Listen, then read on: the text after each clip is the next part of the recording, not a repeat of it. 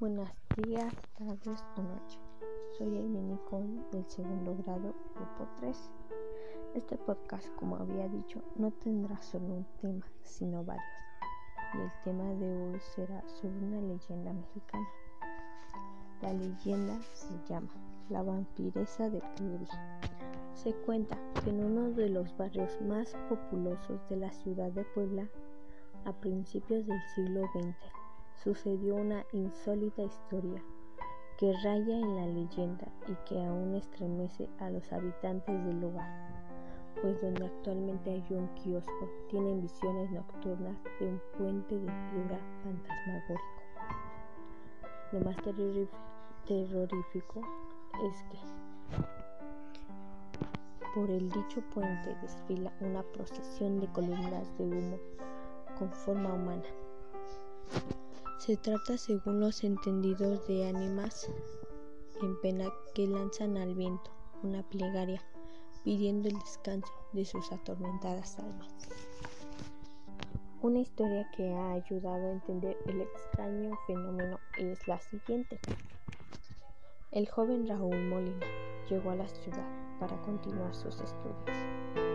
Se trataba de un muchacho apuesto y de buen porte que llegaba ilusionado a la capital de su estado, pues ansiaba la libertad para vivir aventuras amorosas.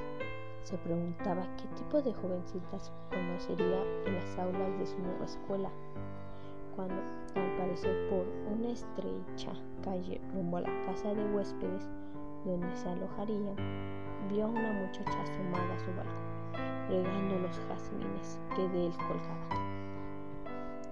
Su talle era llamativo, de modo que se detuvo a mirarla por un momento. Pese a que el sedoso pelo le cubría medio rostro, podía apreciarse que su belleza era notable. El iris era azul, sus rasgos perfectos y su sonrisa, que esbozó al descubrirlo, encantadora. Raúl saludó con la mano, ensayando su gesto más seductor. Pero la muchacha se puso de inmediato seria y desapareció, cerrando tras de sí la puerta. Al joven le extrañó el brusco cambio, creyendo descubrir un enigma en el rostro de la joven, como si se avergonzara de algo, y juró hacer todo lo posible por resolver el misterio. Decidió ir a tocar a la puerta de la muchacha y hacerse el extraviado para empezar a establecer contacto con ella. Mientras esperaba, se arregló lo mejor que pudo el pelo y la vestimenta. Un minuto después apareció una amable señora cuyo rostro reflejaba una gran pena. Sí, joven, ¿qué desea? Raúl puso su mejor cara tratando de agradar a la señora y estiró el cuello por encima de ella, buscando a la muchacha del balcón. ¿En qué puedo servirle? insistió la dama. Perdón, señora. Mire, yo, como usted verá, soy nuevo por aquí y necesito hacer una llamada, pues me he extraviado. ¿Sería usted tan amable de... Claro, pase usted. Puede ocupar mi teléfono. ¿Por qué no? Está justo aquí en la sala. Raúl avanzó lentamente sobre la alfombra, queriendo retardar su visita lo, suficiente como para encontrarse con la chica. Al no verla por ningún lado, no se sintió desanimado. Al tomar el auricular del teléfono, su mente de experimentado Casanova estaba trabajando en los pretextos que inventaría para poder hacer futuras visitas. La anciana se metió en la cocina y enseguida se abrió la puerta de arriba, que daba justo a las escaleras. Raúl vio de nuevo el medio rostro de la muchacha e iba a hablarle cuando la señora vino casi corriendo de la cocina y blandiendo un, un gran cuchillo empezó a gritar. Cierra esa puerta, mocosa, o te voy a... El muchacho soltó el teléfono, aterrorizado y con paso apresurado pasó por detrás de la mujer hacia la puerta de la salida. Aún alcanzó a oír el llanto de la muchacha y el sonido del picaporte al cerrar la puerta de su habitación. Aquella noche, ya instalado en su cuarto, Raúl estuvo dando vueltas por entre los escasos muebles, cavilando en lo sucedido aquella tarde. La muchacha corría peligro habitando al lado de esa vieja loca. En esa casa pasaba algo muy raro, y él debía rescatar a la chica. Pero ¿cómo? ¿Acudiría acaso a la policía? No, él debería arrogarse el papel de héroe, con lo que la joven le estaría, le estaría eternamente agradecida y los dos vivirían una aventura. No, ahora amaba sinceramente. Se había acabado los juegos amorosos. Su vida entera dependía de ella. Estaban hechos el uno para el otro. Lo sentía así en lo más profundo del corazón, con el ánimo arrebatado por la perspectiva de una vida dichosa al lado de su amada. Raúl se echó el abrigo a la espalda y encaminó sus pasos a la casa de ella.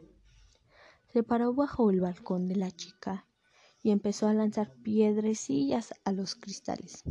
Insistió en su discreto llamado hasta que vio aparecer el ojo azul de cristalina Miranda.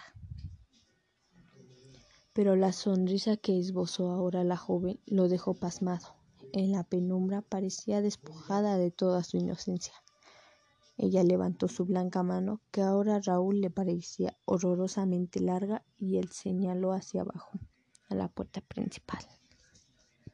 El muchacho se puso a la expectativa, aunque su amor se había enfriado por el diabólico nuevo aspecto de su amada. Vamos, no seas tonto, son solo efectos de la escasa luz, pensó. Ya sabes cómo cambia el, el contorno de las cosas incluso a la luz de las velas. Escuchó pasos que bajaban y la chica apareció cubierta con una pesada bata de dormir. Le pidió silencio, cruzando su larguísimo índice sobre los labios. También su ojo derecho parecía más grande y rasgado. No hables, mi abuela duerme, pero tiene el sueño muy ligero. Cerró la puerta y empezó a andar sobre el empedrado. Al notar que Raúl no la seguía, volteó y puso un gesto angélica. ¿No vienes? Su voz tuvo el poder de vencer toda reticencia en el atrevido estudiante y fue tras ella apurado, apurando el paso. Sin embargo, no logró alcanzarla, pese a que ella parecía moverse lentamente. Esto es un sueño, una pesadilla, se dijo. Pero ella es mi dueña ahora, y la acompañaría al mismo infierno. Parecía que ella nunca se detendría. Finalmente, cerca de los límites de la ciudad, aflojó el paso y dio la vuelta en la esquina de una casucha abandonada. En cuanto a Raúl, corriendo, dobló aquella esquina, la encontró parada sobre un puente de piedra acariciándose el cabello sobre el rostro. Se fue acercando a ella sin poder resistir más el deseo de abrazarla y cubrirla de besos, pero ya próximo a lograr su propósito lo detuvo un brazo firme como hierro. Seré toda tuya, pero antes debes responderme unas preguntas. Claro, lo que tú quieras, dijo él, resollando debido a la larga caminata y al ardor del deseo. Ella continuaba peinando su pelo sobre el ojo izquierdo. ¿Me amas? Lo sabes desde esta tarde. Sin condiciones, te juro que es así.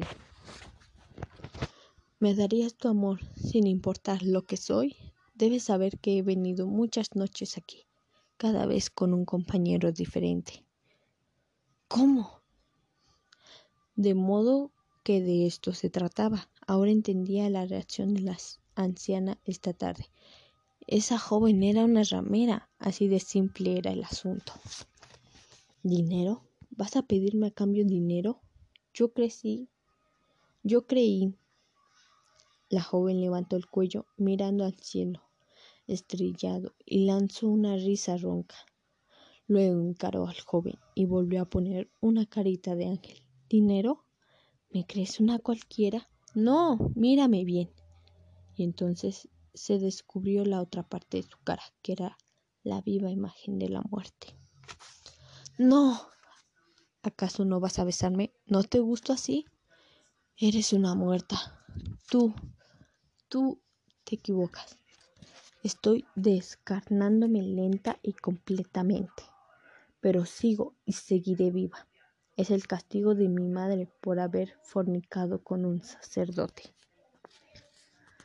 Raúl no entendía a esas palabras. Aléjate de mí, engendro del infierno. Dio un paso atrás y elevó un rezo. Padre mío, tú eres el amo y el creador de... Calla, maldito, pensé que me amarías, pese a todo. Pero me has decepcionado, mundano infeliz. Me condenas a la soledad y vas a pagarlo como los otros pretendientes. Raúl trató de huir, pero se encontró con un puñal en su camino, que se clavó en su pecho. Después, aquel ser, con su increíble fuerza, lo lanzó al profundo río. Aún consciente y a la luz de los faroles, el joven descubrió que en el lecho había, había varios cadáveres de muchachos en diferente grado de descomposición apresados por hierbas que semejaban brazos de esqueletos. La asesina había errado esta vez, pues el tajo no había tocado el corazón. Raúl pudo nadar varios metros bajo el agua, no sin temor a ser apresado por las plantas, y emergió lejos de la vista de su atacante. Desangrándose, llegó hasta la casa del párroco a quien le narró lo acontecido. El hombre lo atendió lo mejor que pudo, pero el muchacho murió al cabo de pocas horas. El religioso dio parte a las autoridades y cuando clareaba el día, el alguacil y varios hombres armados llegaron a la casa señalada por el joven, donde descubrieron el cadáver de la señora, quien había sido asesinada por su propia nieta. De la chica no hallaron rastro alguno.